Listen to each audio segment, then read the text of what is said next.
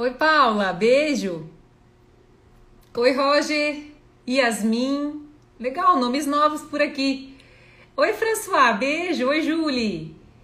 Oi, Dani, Gisele. Como é que vocês estão, gente? Como é que foi a semana? Oi, Jennifer, maravilhosa. Tudo bom? Oi, Neubai. Como é que nós estamos, gente? Como é que foi a semana? Já já eu coloco aqui, eu tenho que escrever o nosso tema. Hoje eu vou falar sobre uma coisa. Oi, Roger. Deixa eu ver se fica fácil para eu escrever aqui. Vou falar sobre a mordida do lobo. Ai, meu Deus, eu acho que escrevi errado. E agora? Não, tá certo. O que será que isso significa, né? Oi, Bruna, tudo bem, neguinha? Deixa eu ver se apareceu o que eu escrevi. Não, né? Bom, oi, Felipe. Oi, Miriam. Legal. Oi, Fê, minha prima. Beijo, beijo carinhoso. Como é que estão as coisas por aí? Oi, Tata. Bem-vinda, bem-vinda. Oi, Fabiana. Oi, Carla Zippel. Beijo, beijo. Bastante trabalho por aí, François. Legal, isso é bom, isso é muito bom. Depois me conta, me atualiza onde é que tu estás. Oi, Marcela. Que bom que tá tudo bem, Gisele. Então tá. Hoje eu tentei escrever ali o nosso, nosso tema. Deixa eu ver se eu consigo publicar. E fixar o comentário. Muito bom. Bom, coloquei um tema. Vamos entender o que é essa, essa mordida do lobo. Como é que tá a iluminação aqui? Deixa eu ver se tá tudo certinho. Muito bom. Oi, Laís! E aí? Oi, Eduardo. Oi, Mi. Então tá. Depois eu passo minha segunda rodada de ois aqui pra gente começar. E eu já quero conversar sobre um, uma coisa que uma vez eu escutei, cara, que eu achei tão, tão lindo. Pera aí. Fecha aqui pra parar o barulhinho. Um, eu fui a uma palestra e nessa palestra tinha um, um, um menino que ia conduzir o grupo para umas dinâmicas e tal. E ele falou alguma coisa mais ou menos como que eu vou dizer agora. Talvez não exatamente nesse contexto, ou eu vou usar um ou outro personagem que não é idêntico, mas a mensagem que ficou para mim foi essa: que os índios antigamente, quando um saía à caça e era mordido por um lobo, todos que ficavam na aldeia sentiam a mordida. E aquilo me assim, aquilo ficou para mim como uma poesia e com tanta simplicidade, como é que uma pequena história podia representar tanto sobre o fato de nós sermos todos uma coisa só. Eu tenho uma, uma cliente que é advogada, depois virou amiga, a Eunice. E a Eunice gente fina, meu Deus do céu. E a Eunice um dia chegou para mim e falou assim: Vá, engraçado, é, quando um cliente chega para mim e me traz um problema, parece que aquele problema é comigo. Daí eu falei para ela, cara, não parece, o problema é contigo também, né? E ela disse verdade, né? A gente acaba se envolvendo. Porque no final das contas, quando um índio da nossa aldeia sai para caçar e ele leva uma mordida, o fato de nós termos afeto por aquela pessoa faz com que a gente também sinta a mordida na nossa pele, né? Isso é, é é, empatia, isso é afeto, isso é conexão, isso é energia. Não sei, tem um milhão de nomes que a gente poderia traduzir para essa coisa tão bonita que significa partilhar da existência, é, vivendo o outro, defendendo o outro, estando com o outro integralmente ao ponto de sentir o que ele sente mesmo quando nós não estamos lá. Esses, esse final de semana, não, minto, terça-feira Terça-feira eu estava no, no live, na turma 76 nós estamos fazendo online, né? E a gente fez uma, uma viagem, assim, sobre é, energia. E, de fato, olha só. Quando a gente termina a nossa live, nós eventualmente estamos tão impactados que mesmo quando nós não estamos nos vendo e depois do fim da live, a gente continua sentindo essa energia, né? É como se houvesse um pouco mais do que o visível conectando a gente fazendo a gente vibrar, mexendo com o nosso arrepiar mesmo, né?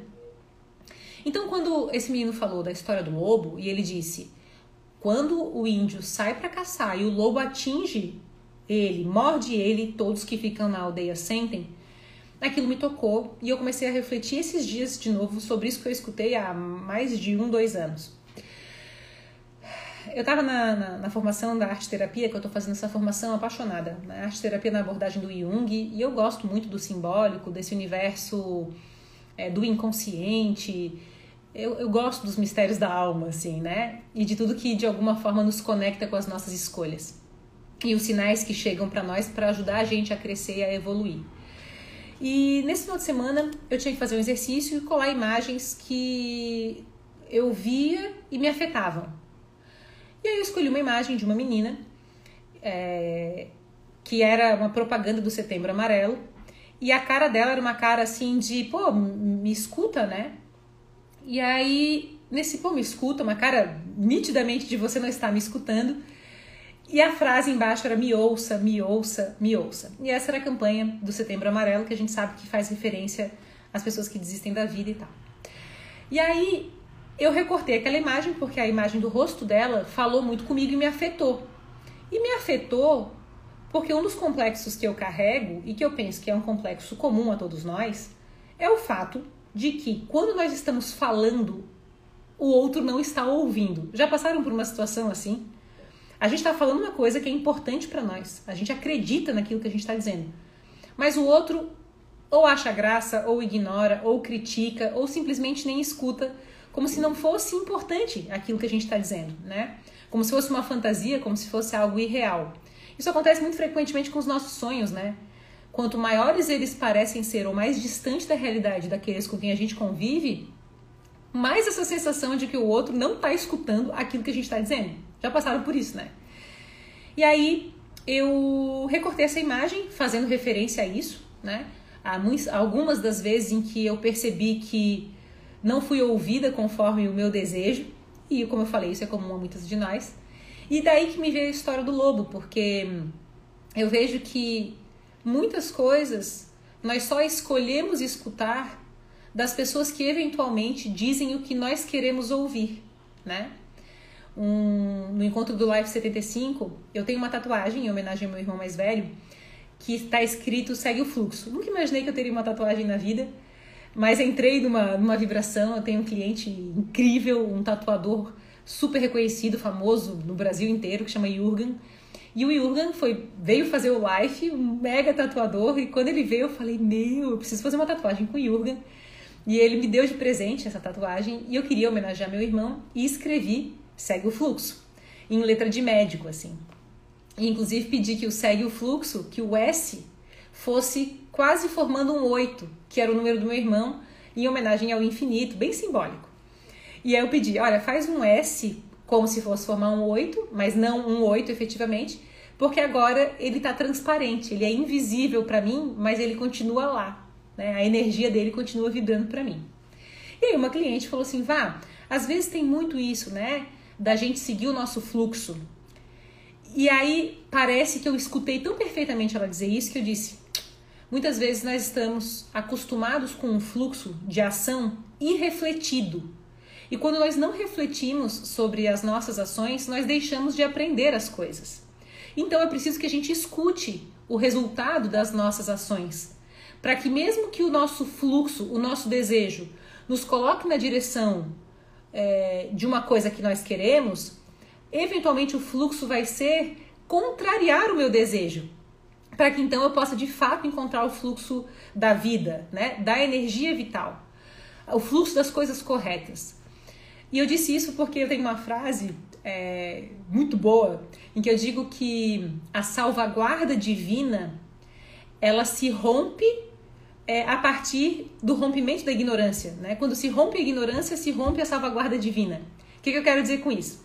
Eu sinto que nós todos somos extremamente protegidos até que se rompa a nossa ignorância. Ou seja, se eu passo por uma lição e eu não aprendo aquela lição, da próxima vez o prejuízo é todo meu, porque eu tenho que refletir sobre o resultado da minha ação para encontrar um novo fluxo, né? Então, muitas das vezes, contrariar o meu fluxo vai ser encontrar o verdadeiro fluxo, né? Vai ser encontrar o real caminho de liberdade e de uma vida refletida, de uma vida bem pensada.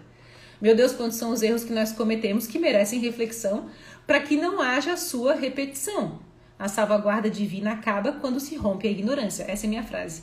Né? A salvaguarda divina acaba quando se rompe a nossa ignorância. Então eu preciso mudar, né? Eu preciso agir de formas diferentes, contrariando muitas das vezes os meus próprios desejos. E eu tô contando isso porque eu decidi não fazer os meus cursos presenciais até o fim da pandemia.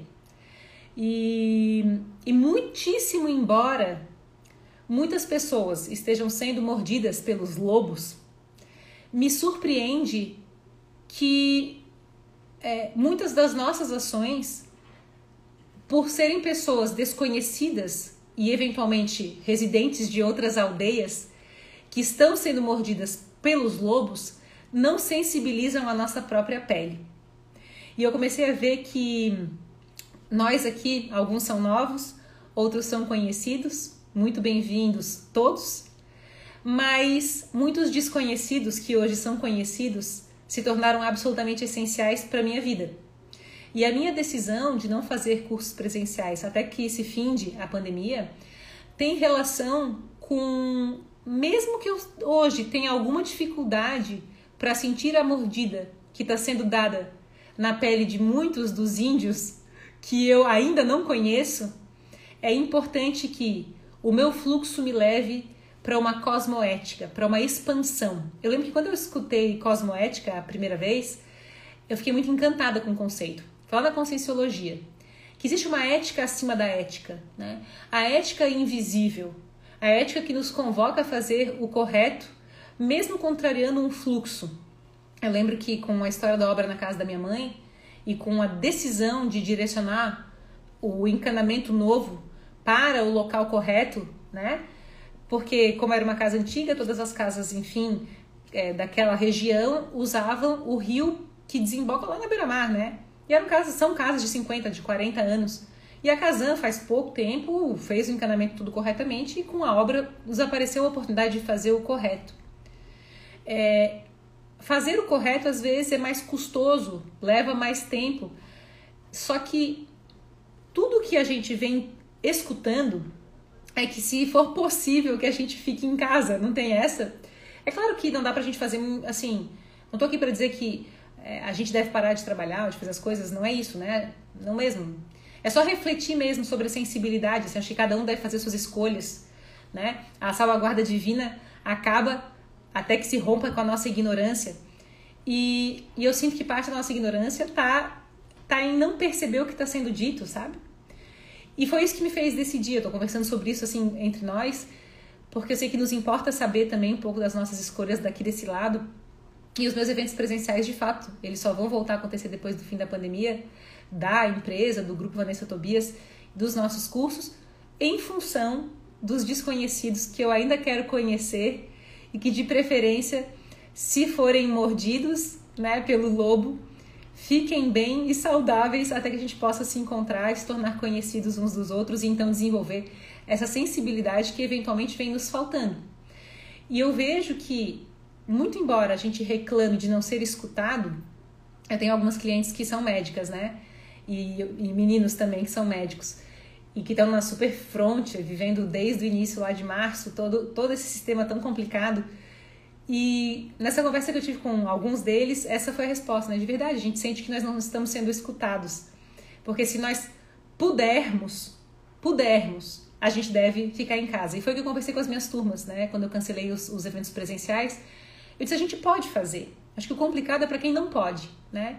A gente pode postergar, a gente pode fazer isso ser para depois. Vamos desenvolver essa comunhão dos índios lá, mesmo diante de um desconhecido, sentir aquela mordida, é, entendendo que mesmo que não seja um fluxo ou um desejo, mesmo que a gente queira fazer coisas que eventualmente possam ser um pouquinho mais perigosas, né?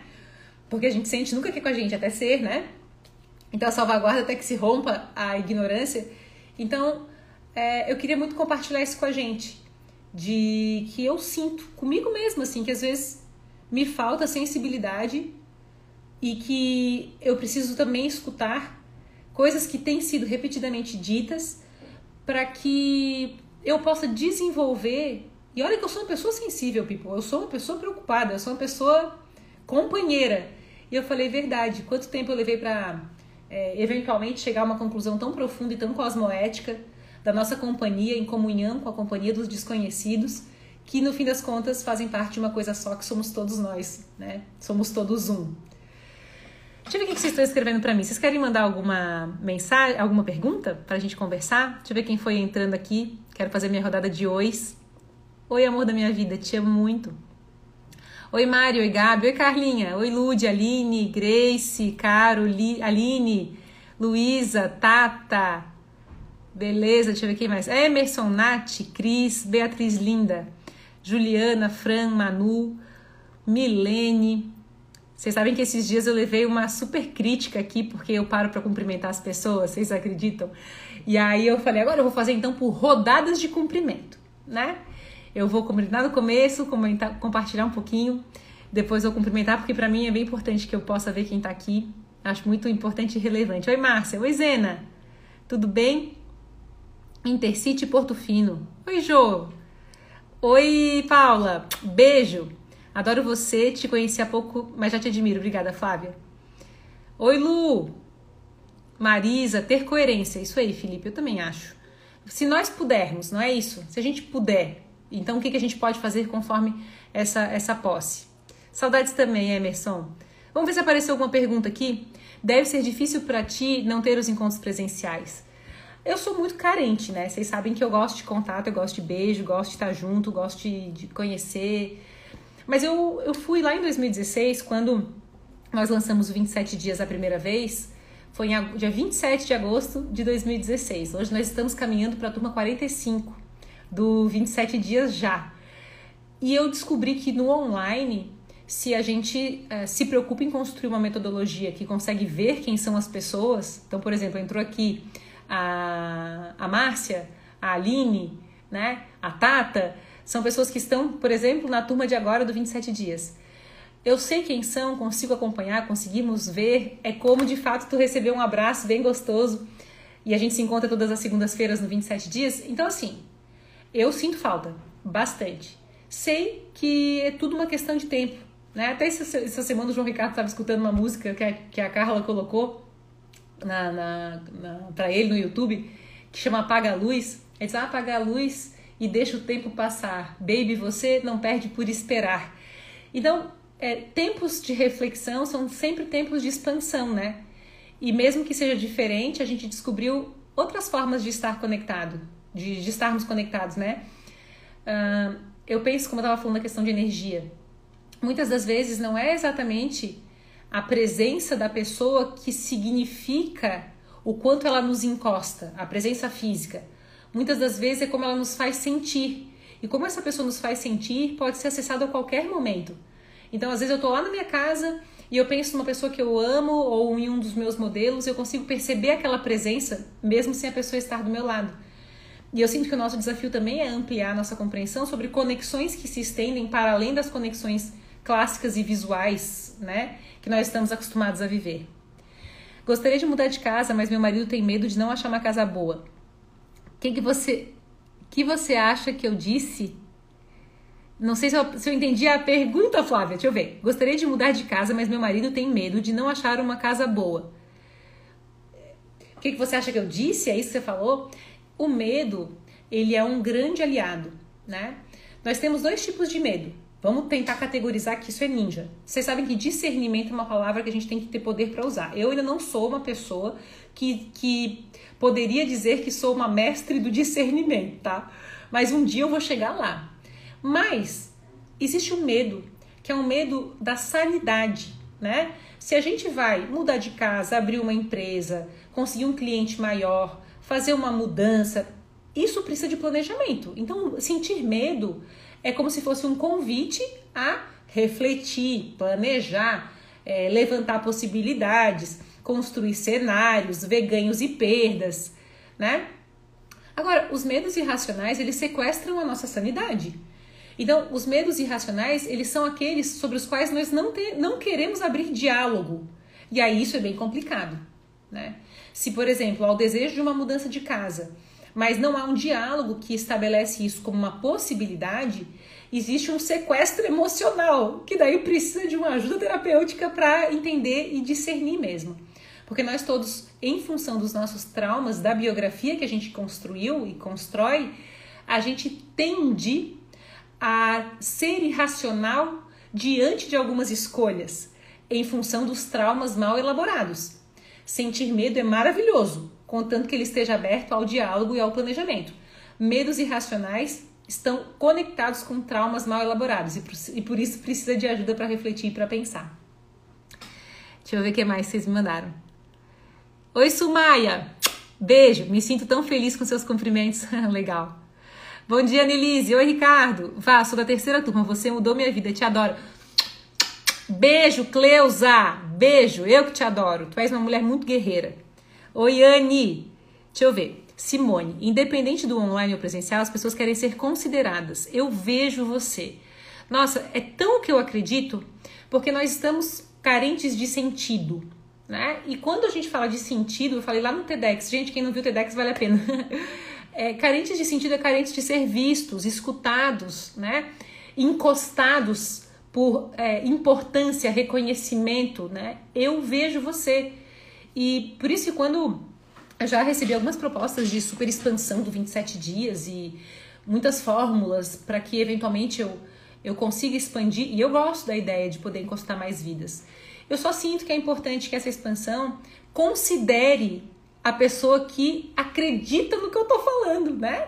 E, e, e, acredita a mim, a sua existência, ao ponto de juntos a gente usar um instrumento para gerar reflexão. Não é massa isso? Então, eu preciso ser capaz de ser vista em reciprocidade do olhar que eu também ofereço para o outro. Então, eu, eu tenho interesse em ter pessoas perto de mim que também me enxergam, que também me veem, que também me escutam, que também constroem comigo, dialogam, né? Que também temem e por isso vêm pelos instrumentos para que haja nesse temor relacionado à sanidade um planejamento, mas, por, mas que sequestrados pelo temor dos seus traumas também consigam elaborar o que sentem isso é muito ninja, sabe? Lindo, lindo, Simone. É a mordida do lobo, totalmente. Obrigada, Márcia, linda. Sou da primeira turma, maravilhosa. Miriam, meu Deus, guri, 27 dias, ó, mudou um monte. Quando você quiser fazer de novo, me avisa. Todos que fizeram 27 dias nas primeiras turmas têm de crédito no All New o valor que investiram. Isso é muito massa. Então, assim, em resumo do nosso encontro, sabe? É é preciso que a nossa sensibilidade ela se expanda para além da sensibilidade que eu já conheço e sinto. Porque muitos desconhecidos, pessoas que nós ainda não encontramos, se tornarão muito importantes nas nossas vidas, né? Serão pessoas muito essenciais. Então, não tem uma coisa do Pequeno Príncipe que fala: se você vier à noite, a partir das três eu já serei feliz. Não tem um negócio assim? Uma das coisas. Alguém deve conhecer essa frase, né? A felicidade antecipada pela existência da vida do outro, que a gente ainda não conhece. Quando eu vim para o meu apartamento e eu comecei a decorar e comecei a curtir o que era a minha vitória de conseguir o meu lugar, eu comprei um roupão cinza e um roupão rosa e guardei numa caixa. Porque quando eu encontrasse o amor da minha vida, eu entregaria aquele roupão como representação de que ele era dono daquele espaço. Mas eu não conhecia o Ricardo. Né? Quando eu comprei esse roupão, eu não sabia que ele ia ser o homem da minha vida. E ele era um desconhecido.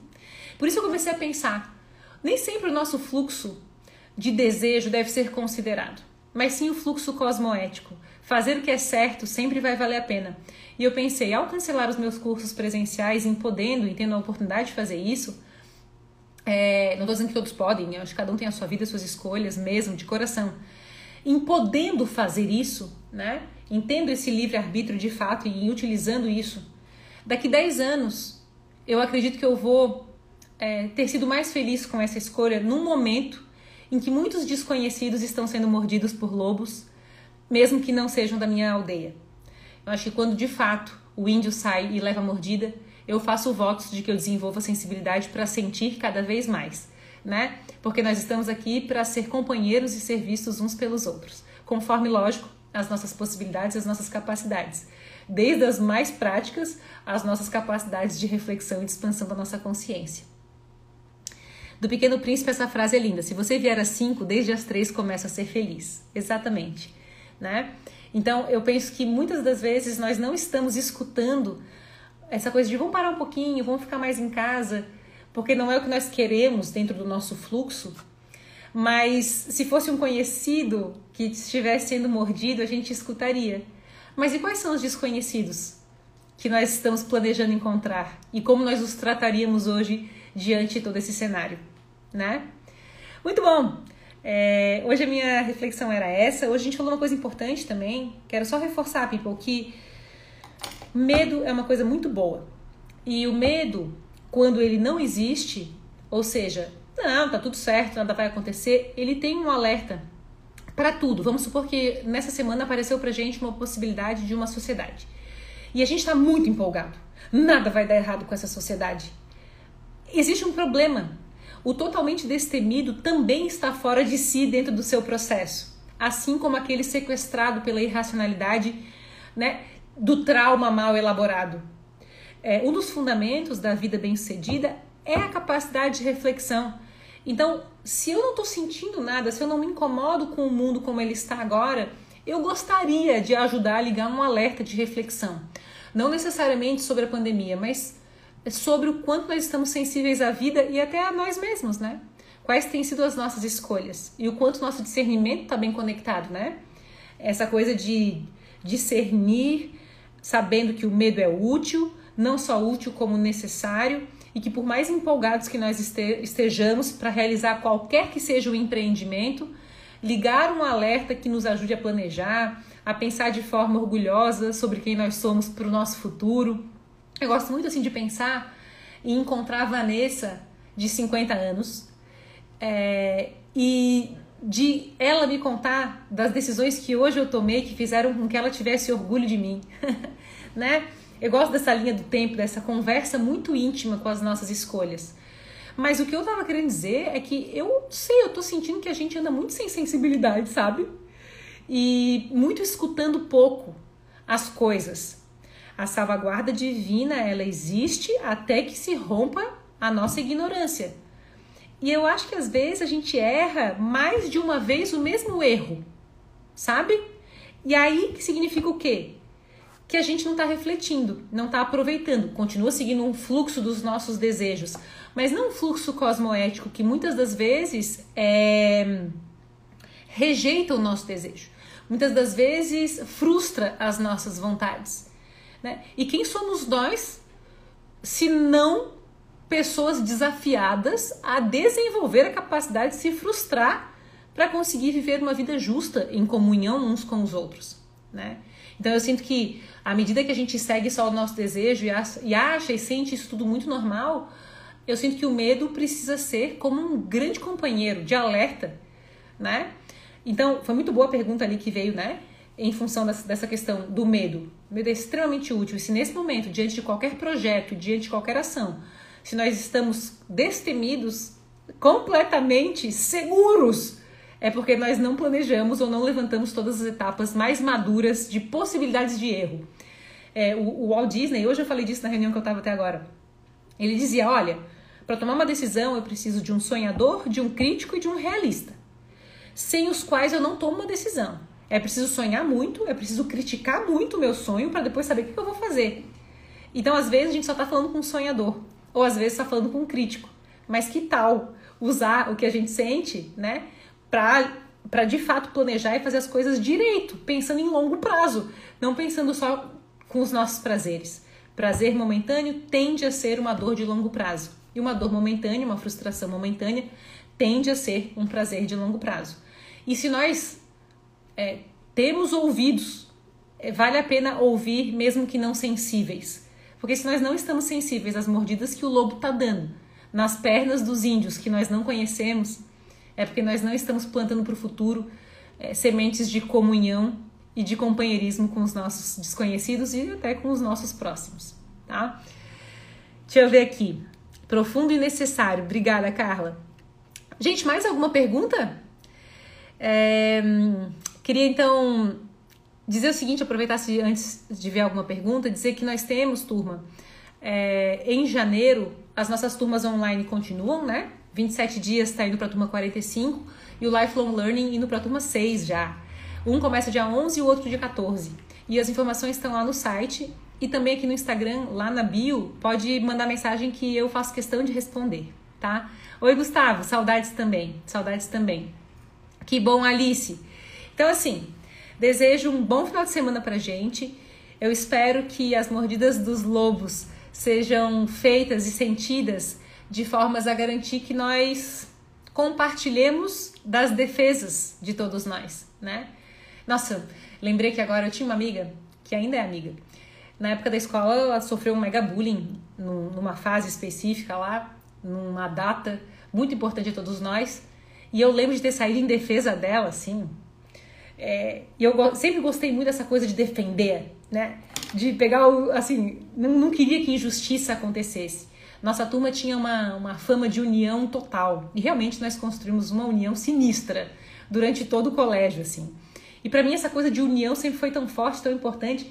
Então eu nunca me conformei muito com as injustiças, assim. E sinto que não sei porquê, talvez a vida vai endurecendo o nosso coração e a gente vai se acostumando a enxergar certas coisas sem participar, sem contribuir socialmente, né? sem avaliar a nossa, a nossa referência.